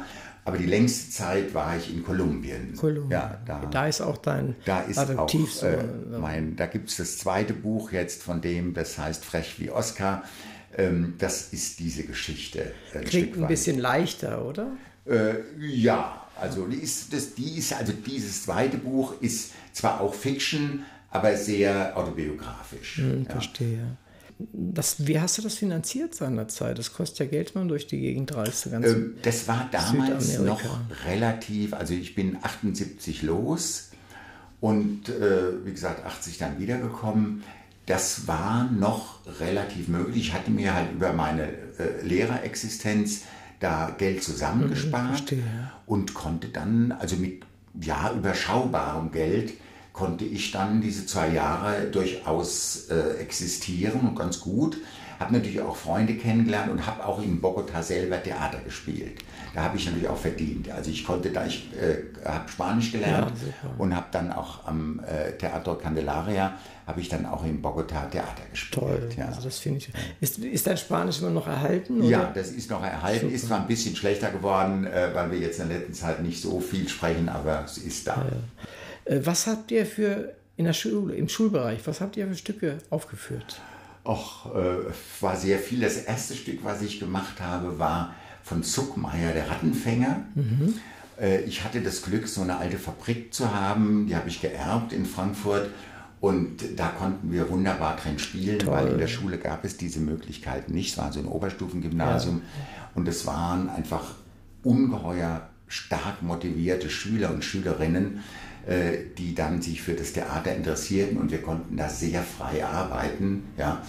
Und na, wir haben die Hexenjagd gemacht, natürlich so Sachen, die auch jetzt diesen sogenannten Erziehungswert haben. Dann haben wir Warten auf Godot gemacht, wir Ah, haben ja. Bernarda Albers Haus gemacht, wir haben Romeo und Julia gemacht. Schön, Und äh, das Schöne ist, man, also ich habe heute mit all diesen äh, ehemaligen Schülern, die mittlerweile 60, über 60 sind, ja, äh, habe ich noch enge Kontakte, die sind zum großen Teil auch gute, äh, bekannte Schauspieler geworden. Ja. Schön, ja. Und das ist natürlich eine sehr schöne Sache, diese äh, Beziehung und diese Verbindung so lange Zeit aufrechterhalten zu können.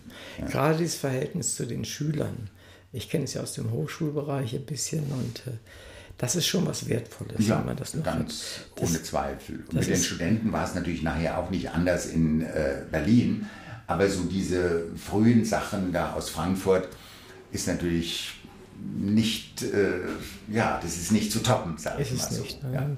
Das hat viel von, von dir wahrscheinlich weitergegeben auf der einen Seite. Ja, und ich habe auch viel empfangen. Viele empfangen. Klar, ja, das selbstverständlich. Ist also schon eine tolle, tolle Erfahrung, denke ich mal. An welcher Stelle des Buches bist du mir am nächsten? Das ist schwierig. Naja, also die Figur des Johannes äh, hat äh, viel von mir. Das heißt also, wer mich kennt, entdeckt mich natürlich äh, an sehr vielen Stellen in dem Johannes wieder. Vor allem natürlich in seiner Lehrtätigkeit, das ist so ein Punkt, aber natürlich auch in dieser damaligen Beziehungssituation, die eben mit diesem Felix entstanden ist, in dieser Trennungsphase. Ein Stück weit war es auch eine Verarbeitung äh, dieser Trennung für mich gewesen. Ja. Verstehe. Also ich sag mal, man muss ja mal aufpassen, dass man sich nicht zu sehr entblößt bei solchen Nee. Sachen, wenn man das nicht möchte. Wenn man das will, kann man das ja machen. Aber Nee, das wollte ich nicht. nicht, Nicht versehentlich. Das ist so ein, Ja. plötzlich äh, sitzt du mitten beim, beim Schreiben äh, mit Tränen in den Augen und denkst, oh Gott, das bin ja ich. Das ist dann Nein, die Figuren sind so weit für mich jedenfalls, ja, sage ich, verfremdet oder äh, sozusagen eigene Figuren geworden, dass also ich da zwar immer durchschillere oder andere Figuren, aber es ist nie äh, konkurrent in dem Sinne. Ja. Verstehe. Ja, es ist äh, mit Romanen immer so eine Sache. Die sind ja immer, das ist ja ganz schöner Schinken, den Ja, du ja. vorgelegt Sind ja hast. 400 Das- Seiten, Das sind ja. 400 Seiten. Das ist also, äh, das schreibt doch nicht jeder beim ersten Mal. Also das ist sicherlich nicht so Nein, einfach. das ist so, ich wollte eigentlich kürzer schreiben, es wäre mir lieber gewesen, aber es ist dann irgendwie ausgeufert und leider muss ich sagen, meine erste Lektorin, die ich hatte, die war jetzt für mich zumindest nicht so adäquat, dass sie äh, mit mir wirklich da äh, noch stärker hätte dran arbeiten können. Ja, das war ein bisschen schade. Mhm. Das- aber so ist es halt. Das ist halt so. Kleiner Verlag, erstes und, und Buch. man, äh, das hat, genau das, was du gerade sagst, das habe ich am Anfang auch gedacht. Ja. Da fehlt hier und da nochmal ein Lektor. Ja, ja, ja, das ist- Ohne dass es so dicke, fette Fehler sind oder so. ja, ja, aber das ist das Problem bei so kleinen Verlagen natürlich. die, Ja. die können sich das nicht leisten. Nee. Und das ist natürlich auch eine Frage des Marketings, weil was sollen denn die an Marketing groß machen, wenn Klar, sie kein Budget haben? Ja?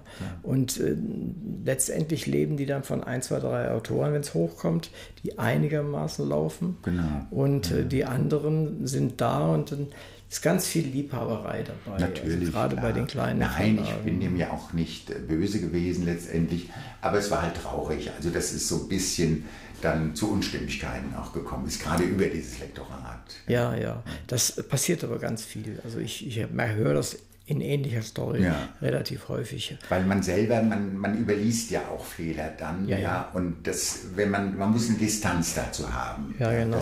Machst du viele Lesungen? Hast du ähm, viele ich Lesungen? habe am Anfang relativ viele Lesungen gemacht für die erste Auflage.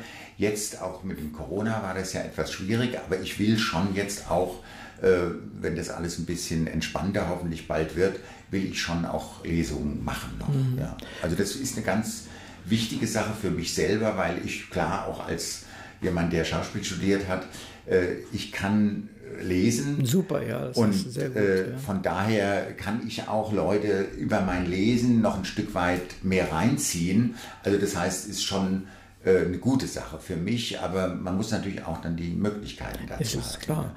Und, die Verlage bieten das natürlich auch wenig, weil sie eben das Geld nicht haben. Das heißt, man muss sich das schon auch meistens selber organisieren. Hm, Verstehe. Äh, Und ich wollte eigentlich auch an der Stelle fragen, wie ist denn das Echo der Live-Anwesenden? Kriegst du da ein Ja, also da habe ich äh, sehr gutes Echo gehabt. Also ich kann jetzt nur von der ersten Auflage sprechen, äh, ist aber ja fast identisch. Und da hatte ich äh, sehr großen Zuspruch und sehr gute Rückmeldung. Und ja, also es ist tatsächlich so, dass man auf diesen Lesungen auch gerade durch diese persönliche Ansprache und das Lesen, äh, weil die Leute ja schon auch heute äh, das Buch mit der Person gerne verbinden, ja. Und äh, da habe ich immer gut verkauft, natürlich auch, ja, weil die Leute wollen natürlich dann auch eine Signatur haben, eine Widmung. Also das hat eine große Rolle gespielt, war sehr, sehr wichtig. Ja. Das denke ich mir. Und an der Stelle komme ich nochmal darauf zurück, was wir am Anfang gesagt haben, nämlich, dass ich nichts von dir gefunden habe, was die Biografie angeht. Ja, also das- also du hast es ja gerade eben ich gesagt. machen, die ich, Menschen, ja. Menschen wollen einfach, Was das, ist ja, das ja. ist ja das, was wir hier tun. Ja. Also das bisschen Lesen, so, weiß ich, 20 Minuten oder sowas, ja, ist ganz gut und schön, aber das Eigentliche ist das, was wir jetzt machen. Nämlich das Reden, dich hören, dich Ja, die kennenlernen wollen und was über die Person auch ja, wissen. und das, das, ist- gehört heutzutage Ja, ja, klar. extrem zusammen. Und Lesungen als solche, ich sehe das auch an den Klickzahlen, einfach, ich nehme ja auch manchmal nur Lesungen Hm, auf. Ne? Und die laufen bei weitem nicht so schnell, so stark wie, wie unsere Die persönlichen Gespräche. persönlichen Ja, Geschichte. ja, das glaube ich. Und äh, das macht den Leuten einfach mehr Spaß. Ja, ja. Obwohl die nicht immer ganz leicht sind. Manchmal sind es auch sehr theoretisch. Ja? Oder es sind solche Themen wie Beutekunst zum Beispiel Mhm. oder diese Rückgabe der äh, Beutekunst und solche Sachen. Mhm. Durchaus ernste Sachen. Trotzdem werden die durch das aufgebrochen, die eigentlichen Fakten sozusagen, durch das Gespräch desjenigen mit demjenigen, der das äh, gemacht hat, die Daten gesammelt hat und so. Das ist etwas, was das wollen wir ja, wir Menschen. Darum, äh, Ich gehe manchmal durch die Stadt und sehe die Leute reden. Ne? Der redet, der, die reden alle. Und dann sage ich mir manchmal so, was reden die eigentlich alle? Ja, aber sie reden alle etwas, was irgendwie für sie relevant ist. Klar. Und wir hören zu gerne zu. Klar. Das ist, ist Also ich schön. denke, das ist ein ganz wichtiger Punkt heutzutage. Also früher ist man ja viel stärker hinter dem Buch zurückgetreten. Dann war das Buch Ja. und äh, ja, den Autor, den kannte man ja kaum. Aber das hat sich total verändert. Von daher ist schon, also äh, wie du jetzt sagst, das Marketing ist schon wichtig, auch mit der eigenen Person zu machen. Und es fällt mir ein bisschen schwer, obwohl ich jetzt nicht der Typ bin, der sich verstecken möchte, ganz und gar nicht. Dann hättest du kein Theater. Nein, aber es ist trotzdem, man will sich auch nicht wie Sauerbier verkaufen, so in dem Sinne. Also es ist schon ein bisschen schwierig, dann äh, für sich selber Werbung zu machen oder eben jetzt mit der Website. Und das muss halt dann auch sehr professionell gemacht werden, äh, sonst kommt es wahrscheinlich auch nicht an. Also gut, da steht mir noch einiges bevor, aber ich arbeite dran, kann ich dann nur sagen. Vielleicht kannst du versuchen, das gar nicht so sehr unter dem Marketing-Aspekt zu sehen, weil das ist tatsächlich nur ein anderes Wort für Werbung, ja. Ja, ja, klar. sondern, sondern eher so, dass du den Menschen, die Menschen teilhaben lassen willst an dem, was du weißt, was du kannst, was du erfahren Ja, hast. das Also deine gut. Fähigkeiten Mhm. und Fertigkeiten sozusagen. Und gar nicht so sehr, ich mache das jetzt, damit ich zwei Bücher mehr verkaufe oder Ja, sowas. ja. Ich glaube, das hilft, also mir Also hilft das sowas Authentische sehr. in dem Das Zusammenhang, Authentische, da- da hast du genau. völlig ja. recht. Verstehe ich, kann nicht anders, um ein Ja, ja, großes Wort klar. zu bemühen. ja. Ähm, wir haben ja schon darüber gesprochen, was ihr so gespielt habt. Spielst du selbst auch und wenn ja, welche Rollen spielst du? Ja, also ich habe wenig gespielt, Ja. muss ich sagen. Äh, ich habe eher in meiner Kindheit und Jugend gespielt und äh, wie gesagt in Kolumbien dann eben sehr lokale Stücke. Ähm, aber ich habe meistens äh, Regie geführt, also das ist eher mein Ding. Verstehe ja. ich ja. Eigentlich, äh, Ja, also diese Interaktion, die stattfindet zwischen dem Zuschauer und der Ja. Zuschauerin und auf der anderen Seite den Spielenden, ja, das ist schon, äh, ne, wenn das gelingt, ja, dass da sozusagen der berühmte Funke überspringt, dann äh, ist, Dann ist eine, toll, ne? eine tolle Sache. Ja, ja. dann kann man weinen, dann kann man lachen, dann äh, ja, ist irgendwas pass dann passiert etwas. Hm. Ja. Und du hast das in Spanisch gemacht dort vor Ort. Ich meine, Spanisch oder eine, eine Sprache lernen ist eine Sache. Äh, Die sozusagen vor Menschen preiszugeben und mehr als nur eine, was ich, ein Stück Butter zu kaufen, äh, ist ja auch nicht so einfach. Wie Aber hast du ging. das, das war, gemacht? das war nicht so problematisch, weil ich eben mit diesem Ensemble damals äh, dort in Bogota auch sehr engen Kontakt hatte.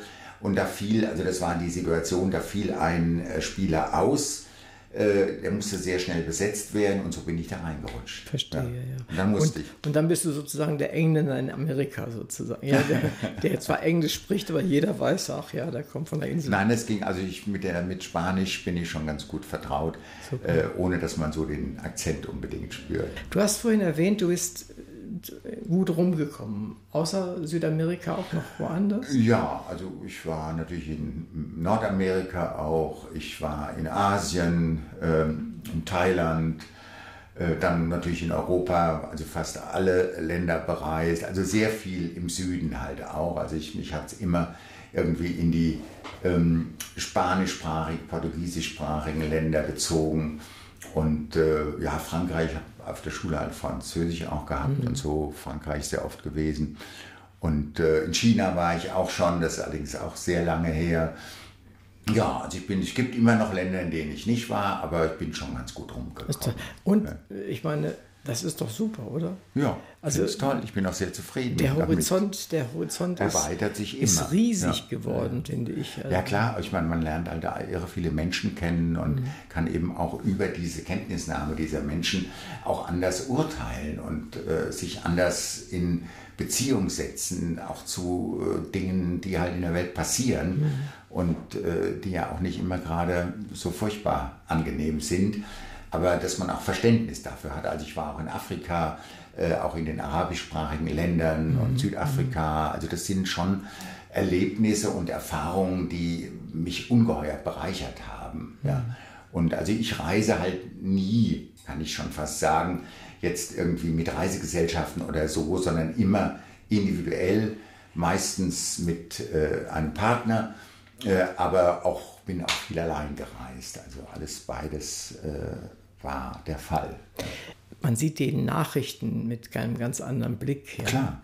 Und äh, ab und zu passiert es dann halt, dass auch Bilder auftauchen, äh, wo man denkt, ja, da war ich ja auch und da war das und das und da war das Ja, und ja, das. natürlich. Diese eigene Erinnerungsfähigkeit und Möglichkeit, die gibt einem natürlich sehr viel äh, an, ja, auch Auseinandersetzungsfähigkeit über entsprechende Probleme. Ja, denke ich auch. Kommen wir noch, vielleicht nochmal zum Buch zurück. Ähm, du hast es ja sehr präsent, denke ich mal, im Kopf noch. Wenn du mir deine Lieblingsszene nennen solltest, welches ist das? Das ist ein bisschen schwierig. Aber also diese, die eine, die ich jetzt im Schluss gelesen habe, ist eine Szene, die ich sehr mag, von der Petra. Äh, dann, äh, wie gesagt, die Schlussszene mag, die zwar etwas the theatral, also die hat natürlich was vom Theater. Ja. Ähm, das will ich jetzt nicht verraten, was da Nee, nee, passiert. das solltest Aber diese nicht. Schlussszene, die finde ich halt auch äh, ganz schön in ihrer Zuspitzung. Dann, ja, und dann gibt es halt mh, in diesen äh, Beziehungen gerade von Max und seiner Freundin Susanne, äh, das finde ich sehr schöne Stellen, die mir gefallen. Dann Laila mit ihrem äh, Georg, ja, äh, diesem Mediziner, da habe ich jetzt ja nichts von gelesen. Äh, ja, also es gibt schon etliche Stellen, die ich mag. Ja. Das ist wichtig, Ja. äh, weil ich kriege sonst öfter mal so die Antwort, die ist das oder sowas. Und, Nein. und viel mehr dann auch nicht. Und dann denke ich mir, ich verstehe das, Aber ein Buch sollte mehr als einen Höhepunkt Ja, haben. also ne? das denke ich doch und hoffe ich doch auch. Ja, ja, und ich glaube, ihr habt den doch nicht in Zweifel bei deinem Buch, aber geht dir das manchmal auch so, dass sich dein, dein Schreiben zu sehr oder sehr stark berührt? Ja, also berühren äh, tut mich das Schreiben auch, würde ich durchaus sagen. Und ich bin sowieso, je älter ich werde, an Wasser gebaut. Also es kann mir durchaus beim Lesen auch passieren, dass ich plötzlich heule, äh, ohne dass ich das wirklich will. Ja. Und das finde ich eigentlich ganz fürchterlich, aber es ist dann so. Aber ich, äh, also der, ja, ich würde sagen, ich liebe meine Figuren. Also meine Figuren, ob sie jetzt negativ oder positiv sind, äh, die haben trotzdem ein sehr enges Verhältnis zu mir. Auch selbst äh, dieser Kotzbrocken äh, von Ehemann von Petra, über den ich ja jetzt auch nicht gelesen habe, ist trotzdem eine Figur, die für mich auch was hat. Ja. Also ich habe schon Beziehung zu meinen Figuren. Es ist ja oftmals so, dass gerade die, die schwierigen Charaktere oder bösen Charaktere Ja, ja. Äh, besonders beliebt sind bei dem Autor. Ja, das liegt aber vielleicht auch daran, dass die relativ leicht zu schildern sind. Ja. Im ist- Verhältnis zu, äh, Bös äh, haben Sie recht. Hast du recht. Ne, so, zu, zu einer sensiblen Verhältnis, wo die Unterschiede nicht sehr groß sind Ja. und wo letztendlich ein Wort das Problem er- ergibt und nicht einfach so ein richtiges Handeln oder was Ja. weiß ich, du bist wieder heute Ja, Nacht nicht nach Hause gekommen oder sowas. Das ist leicht, aber äh, diese, diese subtilen Spannungen aufzubauen zwischen, zwischen äh, zwei Menschen, die sich eigentlich lieben, das ist sicherlich schwierig. Also ich fand aber, wenn, wenn wir schon dabei sind, äh, die Szene, wenn ich sie richtig im, äh, im Kopf habe, wo dann letztendlich äh, Johannes erfährt von seinem Freund, dass der keine Lust mehr hat, dass er einen anderen hat und so. Das ist schon sehr von Latz geknallt. Ne? Ja, Aber so, Ähm, so passiert es manchmal. so passiert es, wollte ich auch gerade sagen. So ja. passiert Und das ist halt ganz einfach, straight, zack, bumm. Zack, ja. Und, und also das gibt es durchaus. Also diese Erfahrung habe ich schon in meinem Leben gemacht. Mhm. Und ein Stück weit äh, hat es auch in den Rhythmus des Buches gepasst. Und also ich, was mir wichtig ist, ist natürlich auch, keine Figur ist nur gut oder nur schlecht oder äh, hat nur tolle Eigenschaften oder schlechte Eigenschaften, sondern jede Person äh, hat natürlich Ecken und Kanten und nicht nur das, sondern auch äh, die Leichen im Keller und auch totale Höhepunkte in seinem Leben, sowohl in den Fähigkeiten, in den Möglichkeiten. Also das ist mir auch wichtig, also dass diese Figuren nicht ähm, sozusagen nur das eine oder das andere sind. Hm, verstehe. Was magst du an Menschen, die mit denen du so zu tun hast, überhaupt nicht? Unehrlichkeit, keine Wahrhaftigkeit, das mag ich am wenigsten. Also wenn du richtig belogen wirst oder Ja, wenn ich, also gut, äh, Belüge ist die, die härteste Form, sage ich mir. Aber es- auch Heucheln und Äh, ja, ja. aber es gibt natürlich eine ganze Menge Formen, die davor liegen. Also das ist etwas, äh, was für mich äh, sehr schwierig ist auszuhalten. und was machst du dann? Ja, dann konfrontiere ich die Person damit. Ah, also du ja, bist jetzt nicht also, jemand, der dann sagt, naja, und dann gehst du nee, weg, sondern nee, nee, also da bin ich schon sehr klar und offen und direkt. Ja. Mhm, Das erwarte ich auch von jemand anders mir gegenüber, muss ich dazu Verstehe. sagen. Dann habe ich ja Glück, dass ich einigermaßen ehrlich war. Nein, also das bringt gar nichts. Also ich, ich, das merkt man ja auch, wenn jemand irgendwie äh, schleimt oder herumeiert und letztendlich nicht das rauslässt, was er empfindet. Damit kann, wenn jemand Kritik übt, damit kann ich umgehen. Aber wenn jemand so, ja, irgendwie äh, herumlaviert, das ist problematisch. Das ist nichts, ne? Nee, mag ich nicht. Wie lebst du in Berlin? Ja, sehr schön, sehr gut. Mit meinem Ehemann lebe ich dort. Ja. Habt ihr geheiratet tatsächlich? Wir haben auch? tatsächlich Ah, ja. geheiratet. Das ist ja noch nicht so lange, ne, dass man das kann. Äh, Ja, nicht. wir haben das vor fünf Jahren getan. Da ging es, äh, der sitzt auch hier. Ah, okay. Und ich bin sehr zufrieden, sehr froh. Wir haben ein sehr ehrliches Verhältnis, ein sehr gutes Verhältnis. Schön. Und ja, bin froh und äh, hoffe, dass das noch lange so bleibt. Ja, du sprachst vorhin, dass du äh, eine alte Fabrik geerbt hättest. Das war aber in Frankfurt. Das war in Frankfurt, ja. Äh, die ist verkauft jetzt so, weil ich dann nicht mehr nach Frankfurt zurück wollte Ja. und habe mir dann in Berlin dafür was gekauft und wir leben jetzt in Kreuzberg in Berlin und In einer, in einer Wohnung? Ich meine, in Kreuzberg gibt es ja In keine, Wohnung. eine keine schöne Eigentums, äh, Eigentumswohnung, ja, eine okay, schöne verstehe. große Eigentumswohnung. Wir hatten noch Glück, sie zu der Zeit zu kaufen, äh, wo ging, das ja. noch für Menschen wie mich erschwinglich war. Ja, ja. Dass Auch Berlin ist eine lebenswerte Stadt. Ist es ja. Durchaus, ist, sie ist härter, aber sie ist. Ja, ist härter. Also sie hier ist sind die Leute schon ein bisschen freundlicher und äh, ja, umgänglicher vielleicht. Aber diese Härte ist vielleicht manchmal auch ganz gut. Ja, finde ich auch. Also ich kann damit umgehen und ich finde das auch nicht Und besonders für mich ist halt äh, schwierig. vor allem auch die Kultur in Berlin, das ist Ja, für mich sehr wichtig. Die heftig. Vielgestaltigkeit und die vielen Möglichkeiten und so. Ja, also ich habe keinen Grund, da mehr wegzugehen, ehrlich gesagt. Im Moment zumindest, man weiß nie, wie es Man weiß nie, das ist richtig. Ja, aber ist ich finde es ganz schön, wenn, wenn du meinst, du bist angekommen. Ne? Ja, das ist doch, habe ich das Gefühl. das ja. ist doch super.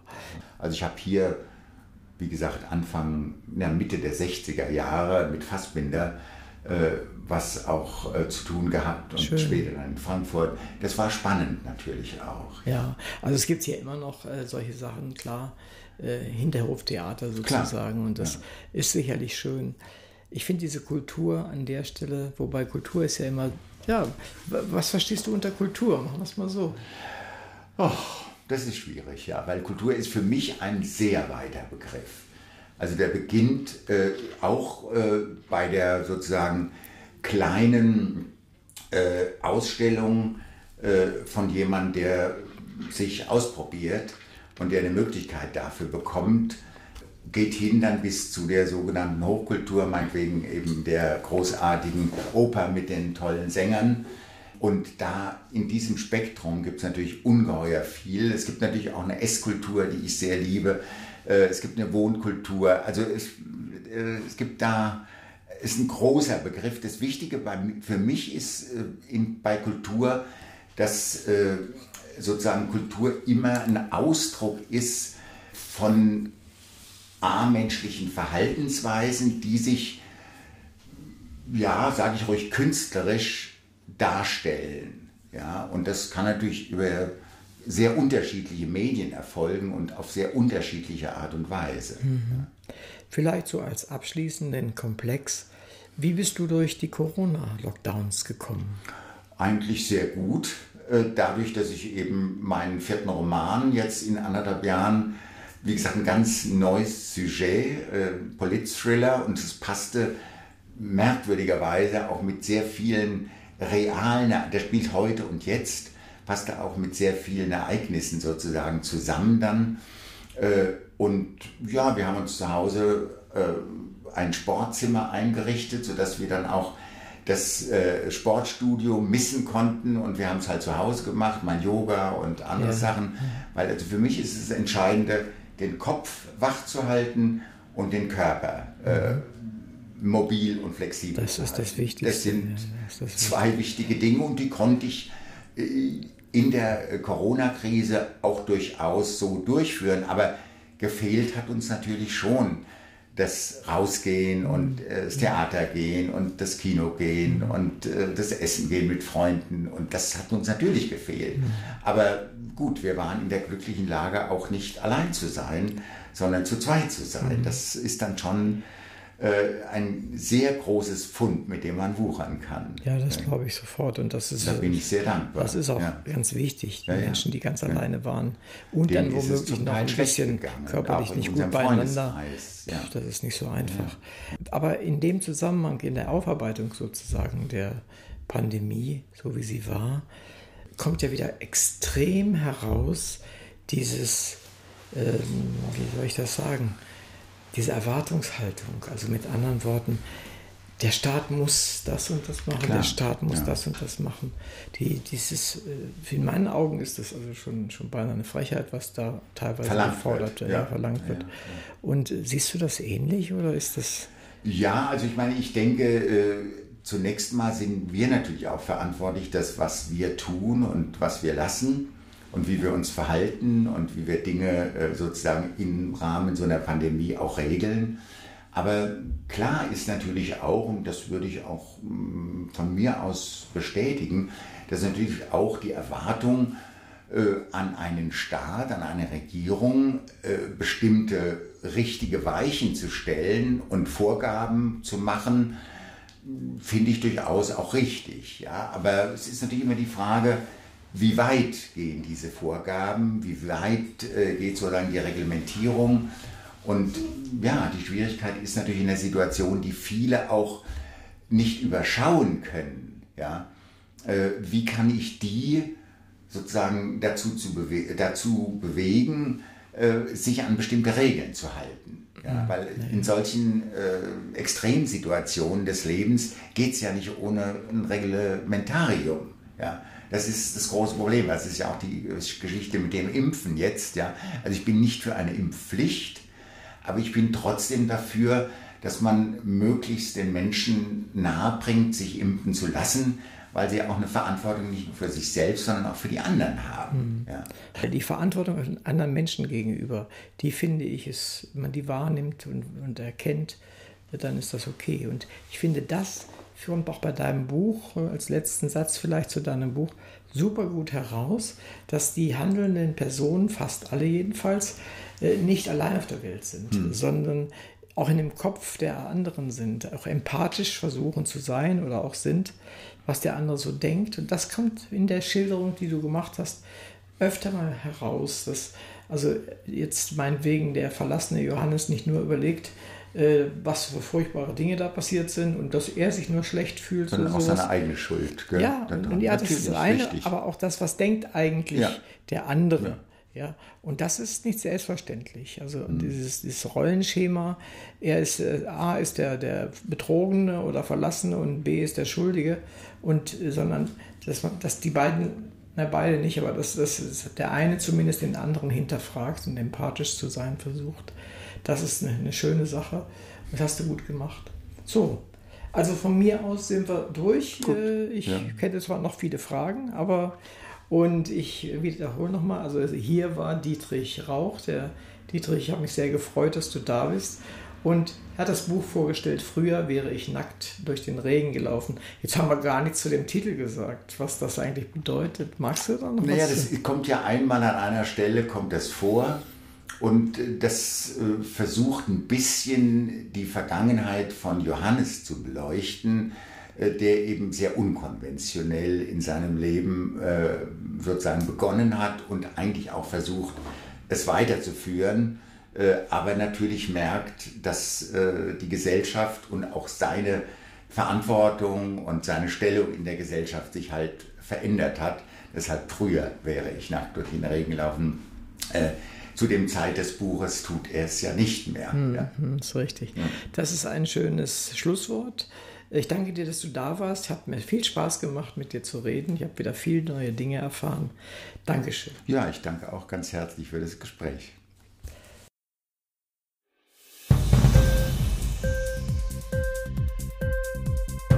Hat dir die Sendung gefallen? Literatur pur, ja, das sind wir. Natürlich auch als Podcast. Hier kannst du unsere Podcasts hören. Anchor, Spotify, Apple Podcast, iTunes, Google Podcasts, radio.de und viele andere mehr.